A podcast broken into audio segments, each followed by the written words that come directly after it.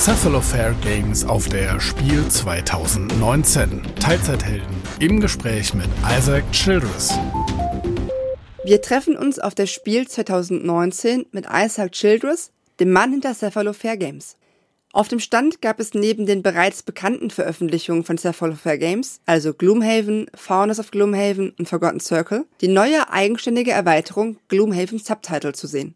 Das neue Material wurde auf zwei Tischen für Demopartien in schickem 3D-Terrain angeboten, welches es leider nicht zu kaufen, sondern nur 3D-Drucker vorausgesetzt zum Selbstdrucken gibt. Die Mini-Kampagne spielt ausschließlich in den Mauern der Stadt Gloomhaven und umfasst 24 Szenarien. Sechs dieser Szenarien dienen der Einführung und Regelerklärung, um Neulingen den Einstieg zu vereinfachen.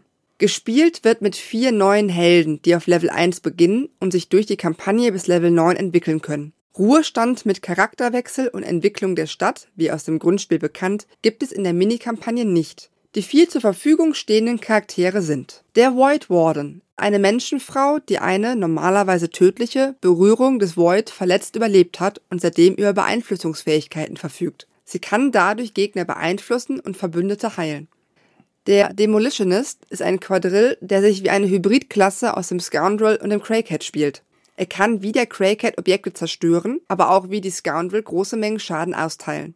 Der Hatchet ist ein Inox-Fernkämpfer, der mit Wurfäxten kämpft. Seine besondere Fähigkeit ist seine Lieblingsaxt, die er bei Angriffen benutzen kann, um Boni zu bekommen. Allerdings muss er sie anschließend vom Schlachtfeld einsammeln, bevor er sie erneut einsetzen kann. Der Red Guard ist ein schneller Tank, der sowohl über hohe Rüstung verfügt, als auch Rage-Fähigkeiten einsetzen kann. Da er über einige niedrige Initiative-Karten verfügt, ist es mit ihm leichter, den Gegnerfokus zu halten, als zum Beispiel mit dem Brute aus dem Grundspiel. Ursprünglich war auch ein Necromancer für die Erweiterung vorgesehen. Um die Charaktere einsteigerfreundlich zu halten, wurde er jedoch entfernt. Da er auf einige Beschwörungsfähigkeiten zurückgreift, soll sich der Nekromant eher für erfahrene Spieler eignen. Isaac kündigte jedoch an, dass dieser Charakter in einem zukünftigen Produkt Verwendung finden wird. Neben den neuen Helden wird es in Gloomhaven Subtitle neue Stadtevents, Kampfziele, Monster und vor allem wirklich gute Boss-Encounters geben, über die Isaac leider noch nicht mehr verraten wollte.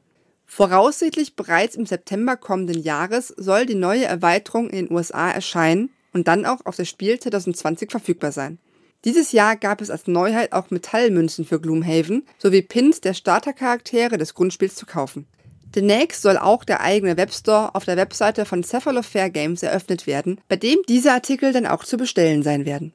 Isaac versichert uns abschließend, dass es noch einiges an gutem Material in Gloomhaven Digital von Asmodee Digital zu spielen geben wird. Als nächstes wird noch dieses Jahr die Mind Thief als letzte fehlende Startklasse endlich an den Start gehen. Über seine nächsten großen Projekte, begehend von Gloomhaven 2 und The Dark Tower aus, kann oder will Isaac uns leider nichts weiteres verraten. Wir werden aber spätestens nächstes Jahr wieder fragen. Weitere Informationen und Links findet ihr wie immer im Magazin auf teilzeithelden.de.